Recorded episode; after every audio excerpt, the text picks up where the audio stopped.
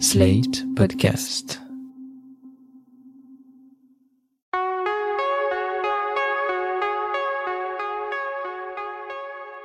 Je m'appelle Thomas Messias, je suis un homme blanc, cisgenre, hétérosexuel, et je crois que quand notre santé mentale nous le permet, il est bon d'aller se confronter de temps à autre à des modes de pensée diamétralement opposés aux nôtres, parce que ce serait une erreur de faire comme si ces gens qui ne pensent pas comme nous n'existaient pas.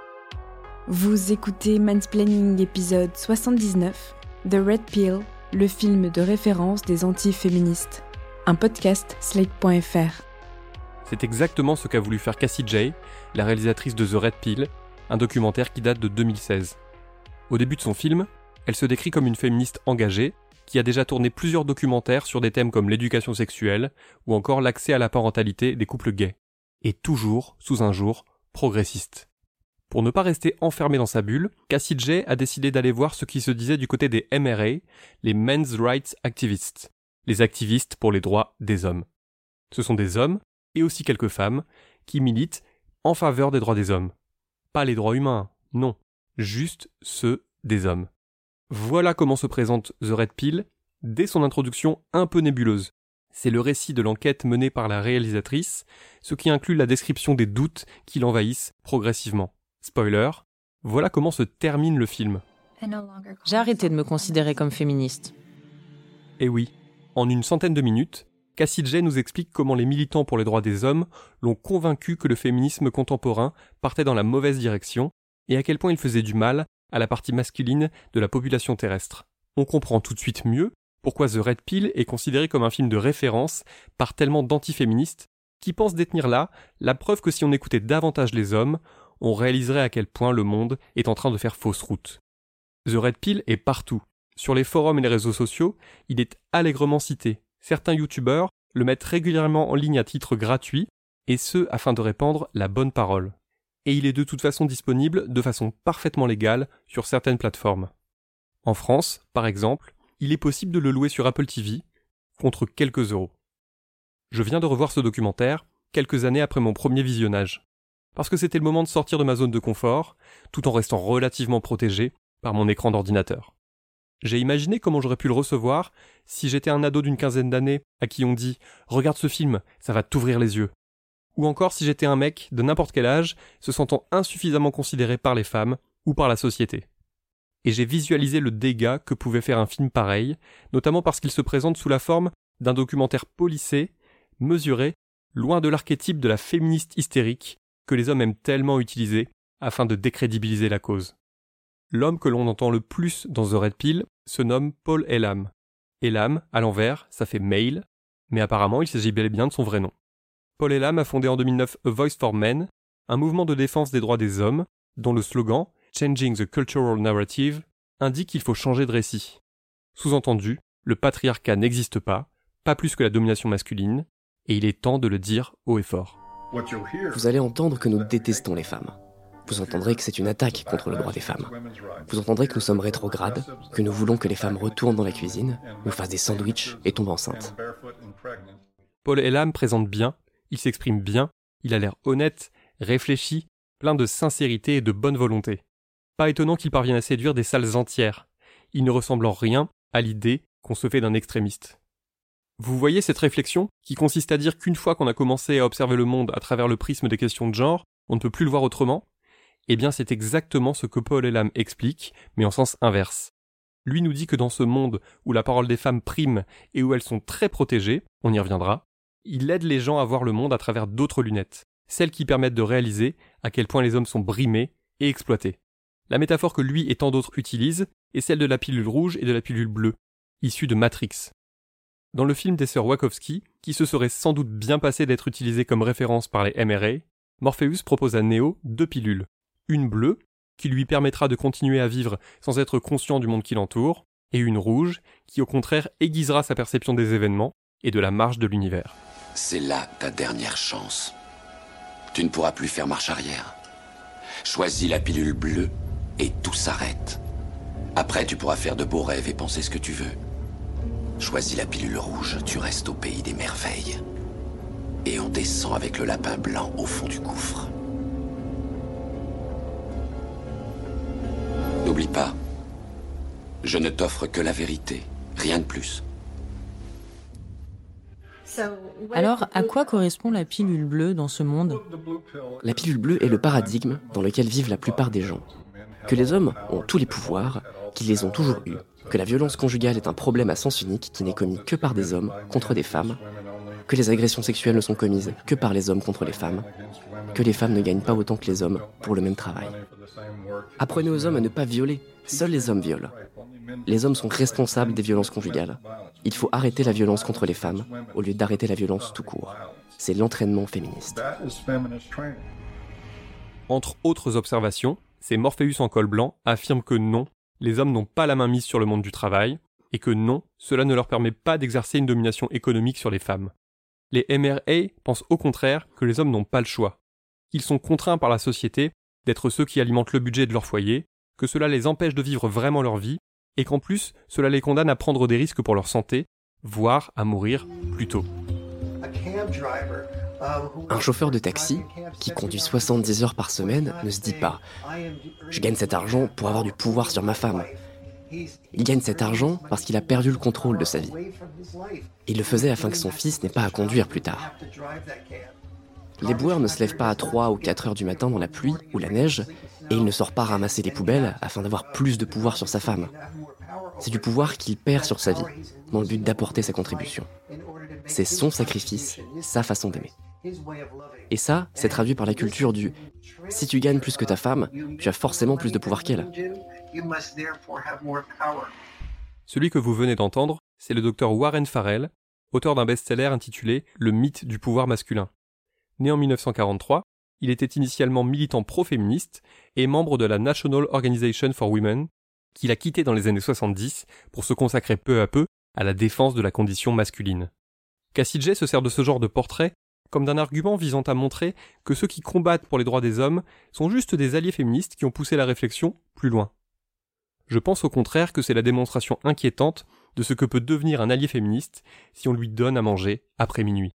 Imaginez un homme à qui on demande de rester en retrait, de ne pas mettre sa personnalité ou ses problèmes en avant, mais à qui on explique également que les hommes doivent exprimer leurs émotions et travailler entre eux sur des questions qui les concernent. Et bien souvent, et ça a notamment été montré par Francis Dupuy-Derry, ça crée dans leur tête un gigantesque capharnaüm qui peut mener vers les pires extrémités, y compris le masculinisme. Ça donne par exemple des hommes qui pensent que la condition des femmes a plutôt bien évolué, mais qu'en revanche, pendant ce temps-là, les hommes sont restés à quai. Les deux sexes ont un rôle traditionnel. Ne nous forcez pas à endosser ces rôles traditionnels. Nous avons les mêmes règles, conçues pour les hommes, auxquelles ils ont toujours dû se référer, à savoir protéger et fournir, quel qu'en soit le prix. Mais nous avons changé absolument tout ce qui concerne les femmes. Elles ont désormais accès à tout ce à quoi l'homme a eu accès, à l'éducation, à l'emploi, à faire ce qu'elles veulent faire. Ce ne sont pas elles qui conduisent les semi-remorques ou qui descendent dans les mines de charbon. Vous n'entendrez jamais la National Organization for Women se plaindre à propos du fait qu'il n'y a pas assez de femmes qui creusent des tranchées. Ce sont toujours les hommes qui en font le plus afin de faire fonctionner et de maintenir la société en état. Il y a toujours cette attente selon laquelle si des gens coulent avec le navire, alors cela doit être des hommes. Vous l'ignoriez? Paul Elam vous le dit.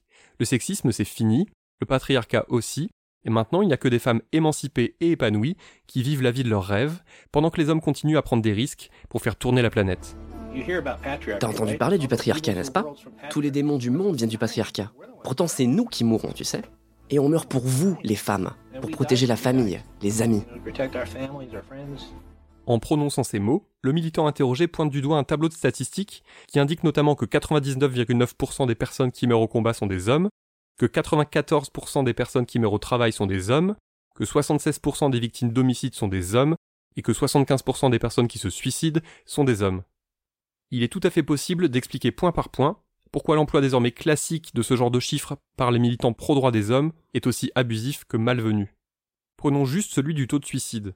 Dans l'un de ses articles, dont je vous glisserai le lien en description, le Québécois Francis Dupuy-Derry prend l'exemple de sa province natale pour expliquer que si les tentatives de suicide y sont globalement aussi nombreuses chez les hommes que chez les femmes, les hommes sont effectivement plus nombreux à en mourir, notamment parce qu'ils emploient des moyens plus violents, plus radicaux plus associés à leur vision de la masculinité. Résumons cela en disant que l'emploi d'une arme à feu est souvent plus efficace que l'absorption de médicaments. En gros, tous les chiffres brandis par ces militants peuvent être démontés et les arguments sont souvent les mêmes.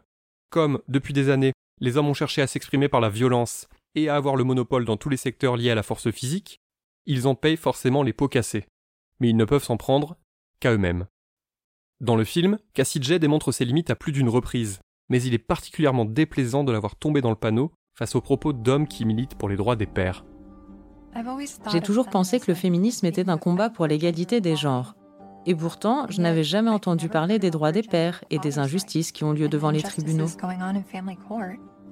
Il est impossible de vérifier le pédigré des hommes interrogés dans The Red Pill, qui font peut-être partie de cette toute petite frange d'hommes ayant vraiment été victimes d'une femme manipulatrice ou d'une erreur judiciaire, mais sur la foi des expériences françaises et québécoises, maintes et maintes fois décrites, on peut rappeler qu'à de nombreuses reprises, des hommes qu'on a entendus militer bruyamment en faveur des droits des pères étaient en fait des types qui avaient été condamnés pour violences physiques ou psychologiques perpétrées contre leurs enfants ou leurs ex-compagnes. Monter sur une grue en pleurant ne peut pas effacer ça. En outre, le film reproduit à plusieurs reprises une dangereuse erreur de raisonnement qu'il m'est arrivé de commettre et qui nous est sans doute tous et toutes arrivé de commettre. Il utilise un exemple peut-être marginal afin de décrire tout un système. La mère de mon fils a voulu faire un enfant avec moi. J'ai toujours refusé en lui expliquant Tu as un problème de gestion de la colère. Tu as besoin de te faire aider. Je n'envisagerai pas d'avoir un enfant avec toi tant que tu n'auras pas réglé tout ça.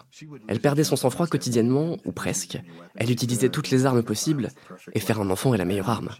Elle a dit à une amie qu'elle essaierait de me piéger pour que je sois le père de son enfant. Elle n'avait pas besoin de ma permission. Et c'est comme ça que mon enfant a été conçu. Ensuite, elle disait si tu veux voir ton fils, tu dois rester en couple avec moi. Et si tu me quittes, je sais exactement ce qu'une femme peut faire contre un homme. Vous savez quoi? Mon radar intérieur, qui est loin d'être infaillible sinon j'en aurais fait mon métier, me dit que cet homme est peut-être dans son bon droit, qu'il est possible qu'il ait tiré le mauvais numéro et qu'il soit tombé dans un piège en quelque sorte. Mais même à supposer que mon flair soit infaillible et que mon intuition soit la bonne, en quoi l'exemple d'un mec victime d'une femme dangereuse ou manipulatrice peut dire quoi que ce soit du fonctionnement général de notre société. Tout homme victime de violences physiques, psychologiques ou sexuelles doit être aidé, épaulé, c'est indéniable. Mais on ne peut pas en faire une pièce à conviction, destinée à montrer que les femmes sont des vilaines harpies qui dirigent le monde. En fait, The Red Pill, c'est l'histoire d'une femme qui a voulu apporter un peu de nuance dans certains débats, et pourquoi pas essayer, mais qui est devenue l'avocate du diable en se laissant berner et impressionner par les arguments des MRA. Vous me permettrez ce point Godwin, dont je ne suis pas coutumier, mais on a l'impression que si elle préparait un documentaire sur les nazis, elle finirait par conclure que ce sont des humains après tout, et que les torts sont sans doute un peu partagés, comme disaient des proches. J'ai cru pendant si longtemps que, que, que j'étais désavantagée parce que j'étais une femme et que j'aurais à travailler plus dur que qui que ce soit, que j'aurais plus de choses à prouver juste à cause de mon genre. Mais les MRA disent que tout ça n'est que mensonge et que les hommes sont en fait ceux qui sont désavantagés et discriminés. En fait, plus je discute avec eux et plus je pense Dieu merci, je ne suis pas né garçon. Parce que je ne pense pas que ce qu'on attend d'un homme soit bon ou sain. On les presse tellement de réussir, d'être fort, de rester debout, de protéger les autres et de mettre leur vie en jeu. Je ne pense pas vouloir de cette responsabilité. Mais vous savez, il y a 50 ans, je n'aurais pas voulu être une femme. Mais maintenant, à présent que les temps changent et que les femmes sont plus avantagées, en fait, je ne sais pas. Il y a des parties plus mesurées dans le film, des séquences où Cassie J donne la parole à des féministes, comme ici à Catherine Spillar, cofondatrice de la Feminist Majority Foundation. C'est vrai que le mouvement pour les droits des hommes fait partie d'un backlash. Un backlash? Contre le féminisme. Les mouvements des droits des hommes sont apparus quand les femmes ont commencé à faire de l'argent. Certains hommes se sont sentis menacés par les opportunités qui s'offraient à elles. Et je ne sais pas si c'est parce que certains d'entre eux se sentaient menacés, car ils sont en concurrence avec davantage de personnes pour trouver un travail, ou si c'est parce qu'ils ne peuvent plus accéder aux meilleures écoles lorsqu'une femme ou une fille a de meilleurs résultats qu'eux. Mais pensez-y. La génération de nos grands-pères s'en est plutôt bien tirée, non? Leurs besoins, leurs chemises repassées, tout était pris en charge. Vous savez quoi? Grandissez rendez-vous compte que le monde a changé. Mais tout ceci est très peu par rapport au tapis rouge qu'elle déroule aux militants des droits des hommes, dont elle finit même par reprendre le vocabulaire au premier degré. Il semble que les droits reproductifs des hommes se limitent au fait de choisir d'avoir des relations sexuelles ou non et d'utiliser une contraception ou non. Mais s'il se fait piéger et devient père? Et s'il n'est même pas le père? Le piège de la paternité, rien que ça. Ce film, c'est réellement du pain béni pour les recruteurs masculinistes. Une féministe qui confirme que les femmes tentent des traquenards aux hommes, c'est l'idéal pour eux. Et si en plus elle laisse le chef de file du mouvement affirmer que les hommes sont victimes de misandrie systémique, alors c'est le pompon. Très souvent, les gens demandent au MRA Pourquoi êtes-vous si en colère? Et ma réponse est Pourquoi ne l'êtes-vous pas? Comment quiconque peut voir ça et ne pas se sentir énervé? Et la seule raison que j'ai pu trouver est que les gens ne sont pas en colère parce qu'ils ne voient pas les hommes comme des êtres humains. Et il y a donc cette conclusion. Il y a tant de perspectives sur le genre et je crois que toutes méritent d'être écoutées. Cependant, la discussion est parfois passée sous silence.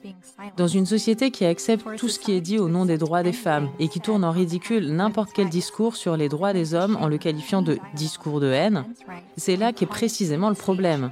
Je ne sais pas où je vais, mais je sais ce que j'ai laissé derrière moi. J'ai arrêté de me considérer comme féministe. Cette conclusion qui nous dit qu'une fois qu'on a écouté les MRA, et à condition de bien les écouter, on ne peut plus se dire féministe. Pas étonnant que bon nombre de trolls parmi les plus pénibles de Twitter et d'ailleurs arborent fièrement un emoji pilule rouge, ou même le hashtag TheRedPill dans leur pseudo. Ils tiennent là un long métrage qui prouve que ce qu'ils racontent est vrai, et que si le monde daignait enfin leur laisser la parole, les gens se rendraient enfin compte que les hommes sont les victimes, et les femmes les bourreaux. Croyez-le bien, sur les questions de genre, nous ne sommes pas sortis de l'auberge parce qu'il y aura toujours des charlatans prêts à tout pour préserver les avantages de leur camp, et parce qu'il y aura toujours des gens tout à fait disposés à gober la première pilule venue. C'était Mansplaining. N'hésitez pas à vous abonner au podcast sur votre plateforme favorite, à mettre des cœurs et des étoiles et à laisser des commentaires. Vous pouvez aussi écrire à mansplaining@slate.fr ou nous contacter via le compte Instagram Mansplaining Podcast. Mansplaining est un podcast de Thomas Messias, produit et réalisé par slate.fr sous la direction de Christophe Caron et Benjamin Septem-Ours. Production éditoriale, Aurélie Rodriguez. Montage, Guillaume Assal et Aurélie Rodriguez. Bonne fin d'année et à dans 15 jours pour l'épisode 79.